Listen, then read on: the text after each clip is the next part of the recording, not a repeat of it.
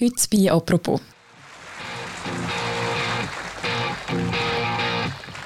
Ein Abstecher in die 70er an laute, chaotische, verschwitzte Rockkonzerte. Und zu einer Frau, die die Musik und das Touren im Blut hat. Auch wenn sie an diesen Konzert selber nie auf, sondern hinter der Bühne gestanden ist. My strategy was I would work as hard as the guys, I would drink as hard as the guys, I would swear as like the guys. So I fit in. Die Frau heißt Jana Douglas, ist heute 63 und sagt, sie sei in den 70er der erste weibliche Roadie gewesen. Und über sie rede ich heute mit dem Tamedia-Journalist Michael Marti. Michael, was ist das überhaupt, ein Roadie? Ein Roadie war früher das, gewesen, was man sieht auf der Bühne, wenn man an einem Konzert ist. Also das sind die äh, Männer meistens, die äh, Gitarren äh, stimmen oder Gitarren im Künstler oder Künstlerin geben, die Kabel verlegen, die Boxentürme hin und her schieben. Also das sind die Leute, die schauen, dass äh, Bands können spielen und äh, die Bühnen aufbauen. Aber ein Roadie, das haben wir dann beim Interview gelernt, ist auch noch ganz viel mehr. Tina Douglas sagt selber, sie sei besonders gut darin Skiwerfer perfekt aufzuhängen. You know, for me as as like a crew chief and a lighting person, you know, I I had a very good detailed eye, so I could tell if something was a little bit off. Like there could be a thousand lights up there, and I could tell that there was one missing. Das ist ein Ausschnitt aus dem Gespräch, das du zusammen mit dem Philipp Zweifel gemacht hast mit ihr per Videocall in den Corona-Zeiten. Was hat Tina Douglas für einen Eindruck auf die Kinder? Was ist das für eine Frau? Ja, Tena Dagas ist eine sehr spannende, natürlich selbstbewusste Frau auch. Sie ist heute, wie du gesagt hast, äh, bald 64 äh, und äh, hat in einer Branche angefangen, in der Musikindustrie 1974, ich glaube, als 16-Jährige. Ganz eine außergewöhnliche Berufsbiografie und ist eine Pionierin, also sie ist jemand, der als Frau in ein Business gegangen ist, wo man so als Macho-Business äh, sich mal vorstellt. Und ich glaube, so ist es ganz genau gewesen, wenn das, also wenn nur die Hälfte stimmt, äh, was sie alles erzählt hat. Und an dem habe ich eigentlich überhaupt äh, keinen Zweifel. Also sie ist eine ganz außergewöhnliche Figur. Und wir haben sie auch interviewt, weil wir es spannend gefunden haben, das ganze Musikbusiness mal eben nicht von den Stars her anzuschauen, sondern von denen Frauen und äh, Männer, die helfen, dass die Stars möglichst gut überkommen. Ihr habt ja auch mit ihr geredet, weil ihre Biografie vor kurzem erschienen ist. Die heißt «Laut». Ist das also ein bisschen eine Selbstbeschreibung? Also eine, die nicht aufs Maul hockt? Ich glaube ja, das ist tatsächlich jemand, der auch einmal laut werden kann. Ich glaube, sie hat sogar auch mal ab und zu müssen zuschlagen. Das hat sie äh, im Buch äh, so okay. äh, geschrieben, wenn es hart auf hart gegangen ist. Das ist durchaus jemand, der auch kann laut äh, werden kann. Sie ist eine außergewöhnliche Erscheinung. Also sie hat immer sehr äh, fancy äh, Frisuren. Jetzt bei unserem Interview hat sie äh, lange blonde Haare gehabt. Sie ist eine grosse Frau und äh, tritt äh, sehr äh, selbstbewusst auf. Du hast es vorhin schon erwähnt, ähm, sie ist in einem rechten Macho-Business gestartet. Wir hören mal schnell rein, was sie euch gesagt hat im Gespräch. Um, you know, it's it was a man's it was a man's field. You know, it's like I think it's like other industries. You know, like construction work. There's not many women that work in construction still to this day. You know, firefighters. Mm. There's not many female firefighters still to this day. Someone had to go first, I guess, and it was me. sie sagt, sie sei als Frau eben absolute Ausnahme in dieser Männerdomäne, um sie herum Männer. Wie schwierig ist das für sie gewesen? Oder wie ist sie mit dem umgegangen? Also, das Interessante ist ja, dass sie sagt, sie hat eigentlich am Schluss das meiste besser gemacht als die Männer. Also, dass sie so ihre Anerkennung bekommen hat. Und das fängt an bei dass sie mehr können saufen können als alle anderen. Sie haben irgendwie härter geflucht als äh, die Männer und länger äh, geschafft. Und so hat sie die Anerkennung bekommen und hat offenbar dabei auch nicht den Spass verloren. My strategy was, I would work as hard as the guys, I would drink as hard as the guys, I would swear as like the guys. So I fit in, and and that was mm. how I got in, and that was the only way I could have gotten in.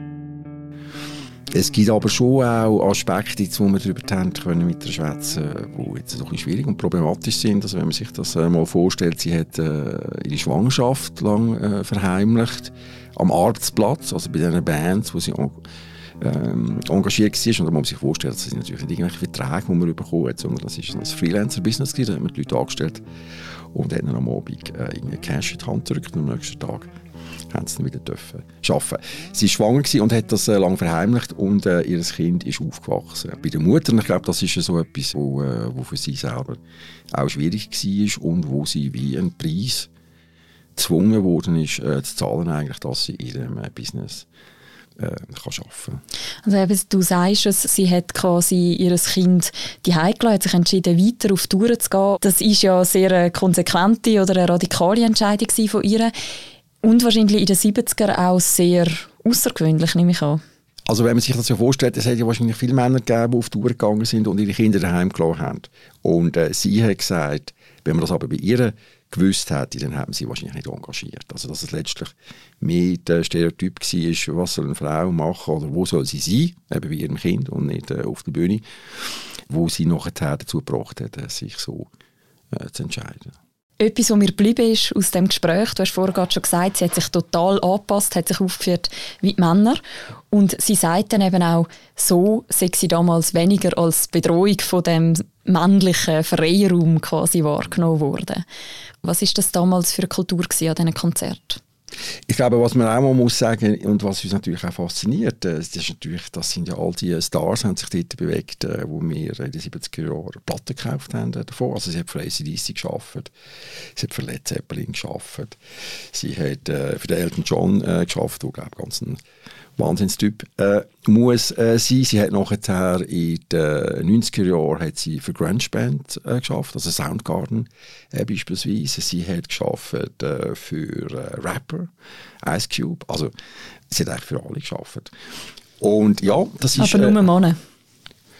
Wir haben sie gefragt, ob es anders ist, für Frauen zu arbeiten. Sie hat mit ein, zwei äh, Frauennamen hat sie genannt. Ich glaube, sie hat sogar mal mit der Patti Smith gearbeitet. Sie hat gesagt, nein, das hat eigentlich nicht einen grossen äh, Unterschied gemacht. Ein Grund, wieso es in diesem Beruf, also als Roadie, viel, sehr viele Männer gegeben hat, ist, dass es wirklich ein wahnsinnig Knochenjob ist. Also da muss man viel schleppen, da ist man irgendwie, hat sehr lange Arbeitstage, ist ständig im Tourbus unterwegs. Was hat Sie genau an dem fasziniert? Also sie sagt ja, dass es äh, wirklich die Liebe zu der Musik war, was sie fasziniert hat. Und ich glaube, das sind ja auch tatsächlich Jobs, die relativ hart sind und man muss ja auch bereit sein, so einen Job äh, zu machen. Und äh, sie ist das gewesen. Ich weiß nicht, wie viele Frauen sonst sich auch dafür interessiert haben, äh, die Boxentürme umeinander äh, zu schleichen. Für sie jedenfalls ist das etwas gewesen, wo sie das Gefühl hat, dass sie das kann machen und dass sie das will machen weil sie eben fasziniert war von der Musik tatsächlich, aber das ist ja wirklich, also das muss man jetzt auch mal sagen, das ist wirklich eine unglaubliche Szene gewesen, wo die Leute sehr viel geschafft haben, aber wo sie auch sehr viel Drogen genommen haben beispielsweise, wo Leute natürlich auch unglaublich berühmt worden sind wo man äh, dazugehört hat. Also das ist äh, total faszinierend. Also wenn sie über das redet, hat sie jetzt sehr differenzierte Meinung, also sie tut das nicht verklären, aber sie sagt, ja, das sei ihre Entscheidung und äh, sie hat viel Spaß gehabt.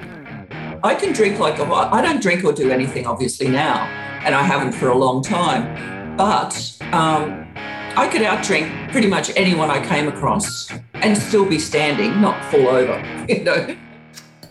Sie hätten alle unter den Tisch getrunken. Stimmen also die Klischees wirklich, wenn man ihr zulässt, dass alle die ganze Zeit am Drogen konsumieren und am Alkohol trinken sind auf diesen Touren? Also ich habe mir die Frage natürlich auch wieder gestellt. Ich meine, man weiß ja von vielen Musikern oder Musikerinnenbiografien, wo die Leute schaurig Probleme bekommen mit den Drogen. Wir kennen berühmte Namen die gestorben sind. Und das ist jetzt ja nicht nur lustig, oder? Also ich finde, äh, das ist ja ganz offenbar eine, eine Art eine offene Drogenszene gewesen, die ganze äh, Musikindustrie. Und das muss einerseits Spaß gemacht haben. Das äh, sagt sie auch, aber sie beleuchtet, also sie hat auch natürlich die anderen Aspekte äh, erwähnt, äh, beispielsweise äh, der Elton John, der muss glaube ich Anfang der 80er Jahre komplett äh, durch sein. Ähm, es gibt äh, Geschichten, die sie erzählt, wo sie im Tourbus äh, gekokst haben vor dem Konzert von der Queen. Also dort hat man innen vielleicht ein bisschen Gefühl, hm, die haben einfach wirklich auch nicht anders können und vielleicht hat es auch nicht mehr äh, die ganze Zeit Spass gemacht. Also wenn man sich das dann so ein konkret äh, überlegt, ist das ja nicht nur der ganze Rock'n'Roll-Mythos, sondern auch ein bisschen beelendend. Aber wie wir wissen, das ist ein Teil von der damaligen Kultur, von der Gegenkultur. Und Musikindustrie selber hat sich auch extrem verändert in den letzten 40, 50 Jahren. Also man weiß von vielen Musikern oder Musikerinnen heute, das sind die, sind irgendwie vegan, die rauchen nicht, die leben irgendwie gesünder. als äh, die gesündesten Menschen äh, auf der Welt, weil sie in diesem Business äh, so müssen, äh, performen Tina Douglas hat ja wahnsinnig viel eben auch sehr privat mitbekommen von diesen Stars.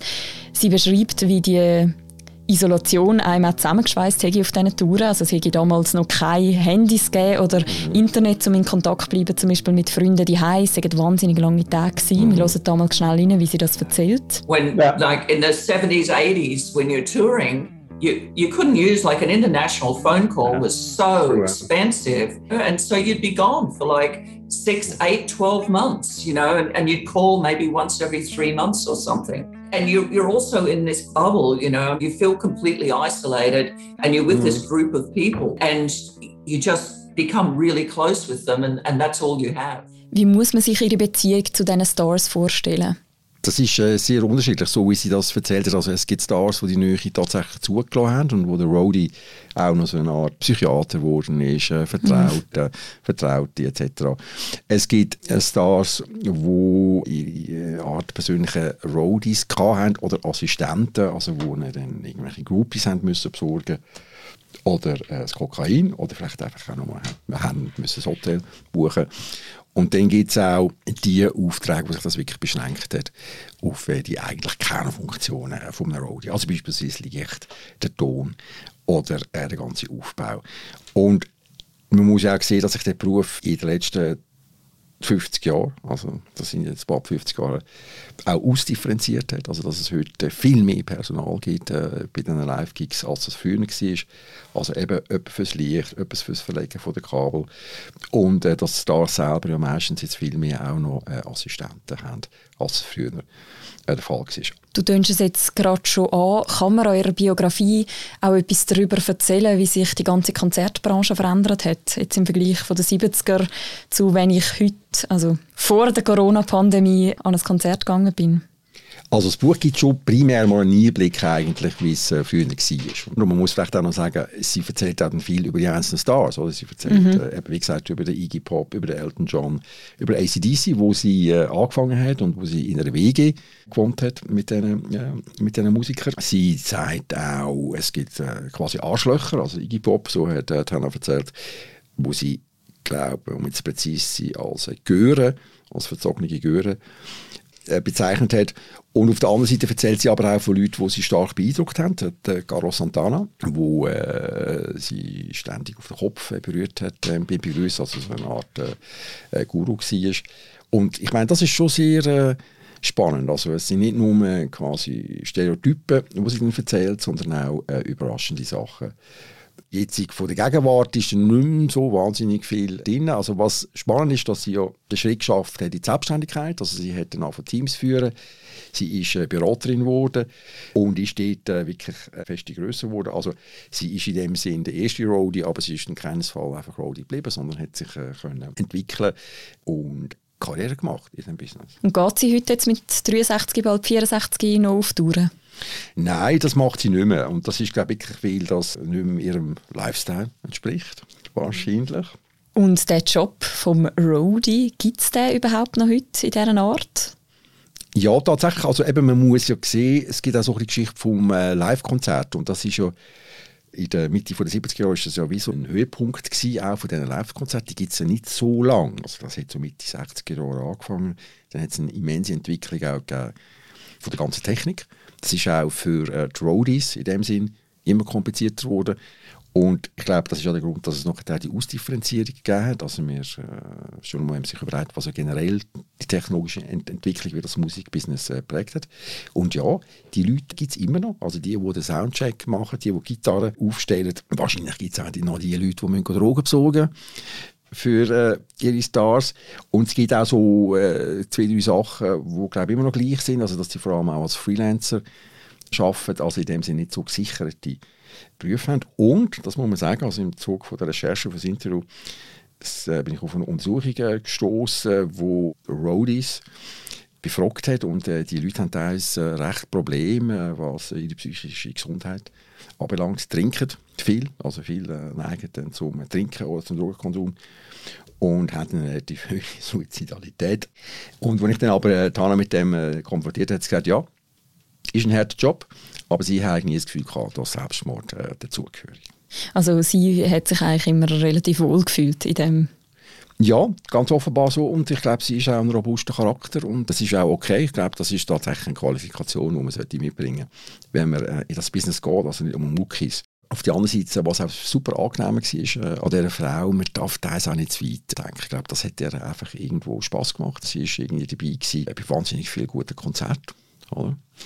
Und äh, sie hat äh, sehr guten Humor und äh, ist sehr souverän. Ich würde sagen, sie ist eine sehr souveräne Frau und auch kann reflektieren, was, mhm. äh, was sie gemacht hat. Und dann gibt es eben den, den Einblick äh, zu den Stars, äh, wo teilweise ganz offenbar nicht so souverän sind wie sie. Sie beschreibt an einer Stelle, dass sie die Konzerte aber nur noch quasi als ein grossen Mischmasch in Erinnerung hätte. Das habe ich, äh, hat mich noch recht erstaunt. Ist das jetzt auch der Tina Douglas ihr Humor? Ja, der Humor oder wahrscheinlich auch äh, so ein bisschen die Ehrlichkeit. Also letztlich, das ist ja dann so ein die Außenperspektive. Das ist eine Frage, die ich gestellt habe. Ich dachte, ja, das, also Magic Moments, bla bla bla, bla oder? Mhm. Oder Carlos Santana vielleicht irgendwie sein Gitarre-Solo so gespielt hat. Äh, dass es noch viel besser ist als, äh, als ohnehin. Dann hat sie gesagt, ja, in Erinnerung wird das so ein bisschen alles zu einem Film. Aber das ist wahrscheinlich auch die Realität. Das war äh, ihr Job gewesen. Und sie hat ihn gerne gemacht und sie hat ihn sehr gut gemacht.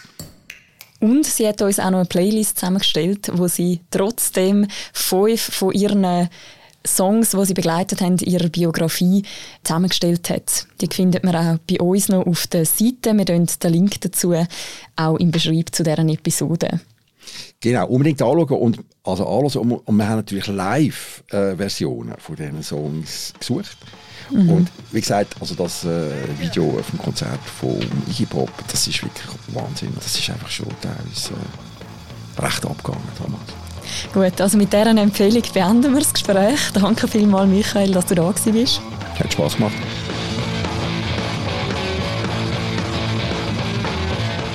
Das ist eine weitere Folge von «Apropos» im täglichen Podcast vom Tagesanzeiger und von der Redaktion Tamedia. Uns hören wir morgen wieder. Bis dann, macht's gut. Ciao zusammen.